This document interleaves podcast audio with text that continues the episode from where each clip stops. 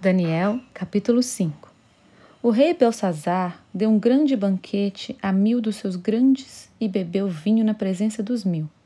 Enquanto Belsazar bebia e apreciava o vinho, mandou trazer os utensílios de ouro e de prata que Nabucodonosor, seu pai, tirara do templo que estava em Jerusalém, para que neles bebessem o rei e os seus grandes, as suas mulheres e concubinas então trouxeram os utensílios de ouro que foram tirados do templo da casa de Deus que estava em Jerusalém, e beberam neles o rei, os seus grandes e as suas mulheres e concubinas.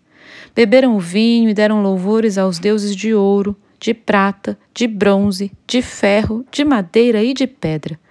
No mesmo instante, apareceram os dedos de mão de homem e escreviam defronte do candeeiro, na caiadura da parede do palácio real. E o rei via os dedos que estavam escrevendo. Então se mudou o semblante do rei e os seus pensamentos o turbaram. As juntas dos seus lombos se relaxaram e os seus joelhos batiam um no outro. O rei ordenou em voz alta que se introduzissem os encantadores, os caldeus, os feiticeiros. Falou o rei e disse aos sábios da Babilônia: Qualquer que ler esta escritura e me declarar a sua interpretação será vestido de púrpura, trará uma cadeia de ouro ao pescoço e será o terceiro no meu reino.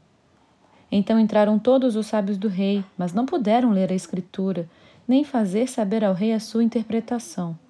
Com isto se perturbou muito o rei Belsazar, e mudou-se-lhe o semblante, e os seus grandes estavam sobressaltados.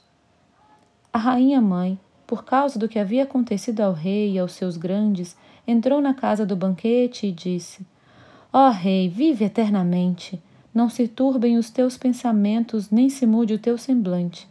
Há no teu reino um homem que tem o espírito dos deuses santos. Nos dias de teu pai se achou nele luz e inteligência e sabedoria como a sabedoria dos deuses. Teu pai, o rei Nabucodonosor, sim, teu pai, ó rei, o constituiu chefe dos magos, dos encantadores, dos caldeus e dos feiticeiros, porquanto espírito excelente, conhecimento e inteligência, interpretação de sonhos, declaração de enigmas e solução de casos difíceis se acharam neste Daniel, a quem o rei pusera o nome de Beltesazar. Chame-se, pois, a Daniel e ele dará a interpretação. Então Daniel foi introduzido à presença do rei. Falou o rei e disse a Daniel: És tu aquele Daniel dos cativos de Judá que o rei, meu pai, trouxe de Judá? Tenho ouvido dizer a teu respeito que o Espírito dos deuses está em ti, e que em ti se acham luz, inteligência e excelente sabedoria. Acabam de ser introduzidos à minha presença os sábios e os encantadores para lerem esta escritura e me fazerem saber a sua interpretação mas não puderam dar interpretação destas palavras. Eu, porém, tenho ouvido dizer de ti que podes dar interpretações e solucionar casos difíceis. Agora, se puderes ler esta escritura e fazer-me saber a sua interpretação, serás vestido de púrpura, terás a cadeia de ouro ao pescoço e serás o terceiro no meu reino. Então respondeu Daniel e disse na presença do rei: Os teus presentes fiquem contigo e dá os teus prêmios a outrem. Todavia lerei ao rei a escritura e lhe farei saber a interpretação. Ó rei, Deus, o Altíssimo, deu a Nabucodonosor, teu pai, o reino e grandeza, glória e majestade. Por causa da grandeza que lhe deu, povos, nações e homens de todas as línguas tremiam e temiam diante dele. Matava a quem queria e a quem queria deixava com vida, e quem queria exaltava, e quem queria abatia. Quando, porém, o seu coração se elevou e o seu espírito se tornou soberbo e arrogante, foi derribado do seu trono real e passou dele a sua glória. Foi expulso dentre os filhos dos homens, seu coração foi feito semelhante ao dos animais, e a sua morada foi com os jumentos monteses.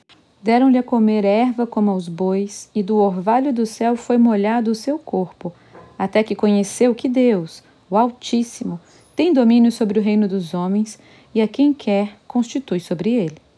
Tu, Belsazar, que és seu filho, não humilhaste o teu coração, ainda que sabias tudo isto. E te levantaste contra o Senhor do céu, pois foram trazidos os utensílios da casa dele perante ti, e tu e os teus grandes, e as tuas mulheres, e as tuas concubinas, bebeste vinho neles. Além disto, destes louvores aos deuses de prata, de ouro, de bronze, de ferro, de madeira e de pedra, que não veem, não ouvem, nem sabem. Mas a Deus em cuja mão está a tua vida e todos os teus caminhos, a Ele não glorificaste. Então, da parte dele foi enviada aquela mão que traçou esta escritura. Esta, pois, é a escritura que se traçou: Mené, Mené, Tekel e Parsim. Esta é a interpretação daquilo. Mené, contou Deus o teu reino e deu cabo dele. Tekel, pesado foste na balança e achado em falta. Perez, dividido foi o teu reino e dado aos medos e aos persas.